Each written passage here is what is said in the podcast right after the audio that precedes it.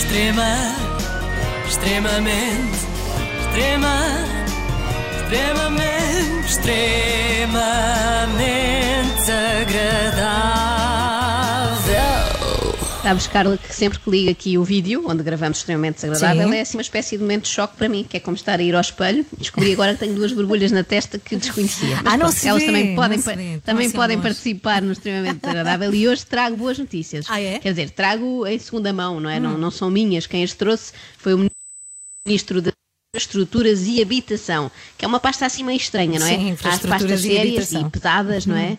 Sim, este, este é infraestruturas e habitação. Nós estamos habituados àquelas mais clássicas, sei lá, saúde, educação, justiça, e depois há esta pasta que parece a brincar. Infraestruturas e habitação é um ministério assim meio infantil, porque o meu filho brinca a isso, não é? Infraestruturas, pistas de carros e comboios, e casinhas, que é habitação. Enfim, é um trabalho duro, mas alguém tem de o fazer. Calhou a Pedro Nuno Santos, e por isso agora é vê-lo todos os dias a falar sobre transportes aéreos e terrestres. Mas não, hoje não vamos falar da nacionalização da TAP, mas sim da internacionalização dos autocarros e comboios. Eu acho que é um modelo que nós devíamos exportar para todo o mundo porque tem sucesso. Já estou a imaginar os slogans. Quer apanhar Covid e não sabe como? Faça um franchising da Carris. Pretende alcançar a imunidade de grupo depressa no seu país? Adquira já a CP ou a Vimeca. Não, eu estou a ser mazinha. Eu tinha a ideia que os transportes públicos aqui da área metropolitana de Lisboa eram o descalabro, mas pelos vistos estava errado. O ministro Pedro Nuno Santos veio esclarecer-me. Em 662 comboios que temos na área metropolitana por dia,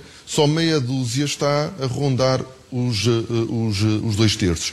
E, portanto, nós não temos, neste momento, um problema de sobrelotação nos comboios na área metropolitana de Lisboa. Isso não quer dizer que não sejam focos de preocupação Não, não, não são focos de preocupação, Sr. Ministro, são focos de infecção. infecção, assim é que é. É, ma- é mais grave. Mas foquemos agora nestas contas que o Ministro apresentou. Portanto, meia dúzia, dois terços, novos fora, dá mais ou menos novos 300 infectados por dia. Tem sido assim. Claro que nem todos são por causa dos comboios. Temos sempre aquelas festas ilegais da juventude, não é? Para onde os jovens se dirigem de metro, que é diferente. Atualmente só circulam 40 a 60% e até menos dos meios de transporte antes da pandemia.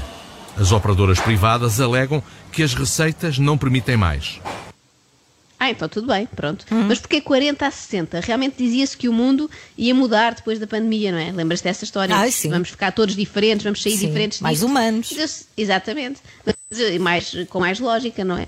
Mas eu sempre pensei que fosse mudar para melhor, não é? Interpretei mal, pelos vistos. Portanto, antigamente tínhamos 100% de transportes, agora temos entre 40 e 60. Se grande parte das pessoas que nunca pararam de trabalhar precisam de transportes para irem para o trabalho e precisam de estar longe umas das outras, porque é que diminuíram em vez de aumentar? Não percebo. E porque é que não alteram isso, tipo, já hoje? A partir de quarta-feira, 1 de julho, os autocarros nesta região vão ser reforçados e passam a funcionar a 90% do que estavam antes da pandemia. 90. Mas porquê Ah. 90? Vou dar uma ideia louca. Pelo menos 100%, que é o número mais redondo e era o que tínhamos antes. É, que tal? é verdade. O que mesmo assim não impedirá que às 6 da tarde as pessoas andem quase ao colo umas das outras. O ministro insiste. O mais importante agora é cumprir as regras e, para reforçar a confiança, lembra ainda que os comboios são desinfetados com regularidade, alguns deles mais do que uma vez por dia. Ah, ótimo, já estou descansada. Até já fiquei com vontade de apanhar o primeiro que passa aqui perto. Eh, portanto, vamos é mais uma vez bom. às contas. Vamos entram lá. e saem pessoas umas 497 vezes, não é? Naquelas paragens Uhum. todas, mas depois de 12 em 12 horas desinfetam. Por isso não tem como correr mal, não é? Não, não. Se calhar é melhor irmos falar com alguém que efetivamente ande nos transportes públicos para percebermos o que é que se passa lá. Apesar de muitos avisos, a falta de distanciamento social é visível e quase impossível. Eu estou lá com mais uma pessoa, senta mais uma pessoa, eu fujo logo. Eu, a minha vida agora, é assim, anda porta a porta. Chegou uma paragem, onde é lugar que abre porta, eu viro para outro lugar. Ah, isto é bom, eu já percebi. Isto é uma medida do governo para combater a obesidade, não é? Obrigar as pessoas a pessoas fazerem uma espécie de crossfit dentro das carruagens. É como jogar à apanhada, têm de fugir uns dos outros para não apanharem Covid. Parece-me divertido e assim a viagem até passa mais depressa. Mantenha a distância de segurança e utilize máscara de proteção. A proteção e saúde de todos é a nossa prioridade. Ouvir isto numa carruagem apinhada de gente deve dar imensa vontade de rir. Mas não se pode, atenção, que o riso ainda propaga Ah, mais é. as gotículas, Pois isso é, pois riam é. para dentro. Aquilo que tem visto, as pessoas cumprem os distanciamentos ou não? Não. Mas porque não podem, ou porque não se conseguem na entrada ou saída, ou porque não há espaço para isso? Não há espaço para isso.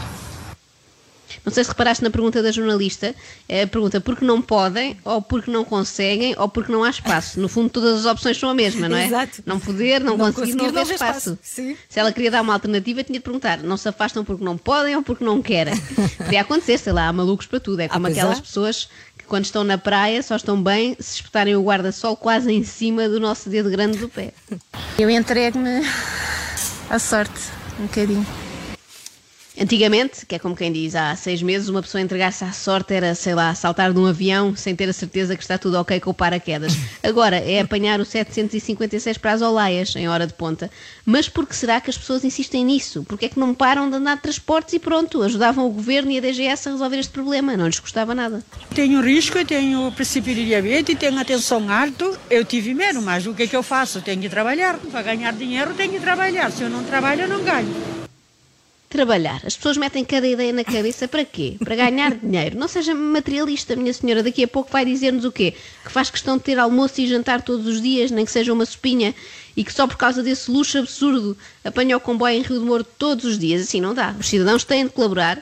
ah, com o governo, não é? Que de forma muito cívica, se reparares, ah, nunca vemos ministros andar de autocarro Pois nem de comboio, Eles para não encherem ainda mais as competições. Eles vão trabalhar na mesma, com muito esforço e sacrifício, e normalmente vão com o motorista. Pois Já é, pensar nisto. Assim é que devíamos fazer todos. É ou não é, Sr. Ministro? Mas nós não podemos é ignorar que a lotação média dos comboios na área metropolitana de Lisboa está muito baixa para aquilo que é eh, normal. Isto faz-me lembrar aquele exemplo da matemática, o único que decorei até hoje, porque envolve churrasco, que é, se eu for almoçar com um amigo e ele comer um frango inteiro e eu não comer nenhum, em média cada um de nós comeu meio frango, não é? Ah, Portanto, conclusão, eu nunca mais falo a esse amigo, não é? Que é muito egoísta, e também não papo assim facilmente esta explicação do Ministro. Ok, deve haver imensos transportes vazios, sei lá, às três da tarde, não é? Que é aquela malta que antigamente ia às compras e agora não vai, mas o que é que isso interessa se entre as sete e as nove da manhã forem cheios que nem um ovo? Num encontro com jornalistas, onde também participaram o presidente da CP e da Infraestruturas de Portugal, foram revelados dados que, segundo o governo, mostram que os comboios não estão a abarrotar. Na linha de Sintra, dos 200 que circulam diariamente, 8 entre as 6 e as 7 da manhã ficaram perto do limite e apenas um ficou sobrelotado numa tarde em que jogava o Benfica. Ah, vai saber e a culpa é do Benfica. Afinal, o Bruno Lage, ao contrário do que toda a gente pensa, não andava a ser incompetente, ele andava a ser altamente responsável. Fez tudo, mas tudo, para que os adeptos perdessem o interesse em ver os jogos e não saíssem a correr do trabalho para irem ver a BTV. Há poucos car- autocarros, há pouco transporte. Ah, há sítios onde podemos ir à vontade, mas há outros que é, por exemplo, este aqui, que é o 225 que vai para o hospital, ah, há sempre uma fila enorme de gente. Temos de elogiar estes utentes, são uns visionários. Como sabem que andando de autocarro têm grandes chances de apanhar Covid, apanham logo a carreira que acaba onde? No hospital. No hospital, já Muito viste? Bem. Hã? Muito bem pensado. Extrema, extremamente, extrema, extremamente, extremamente agradável.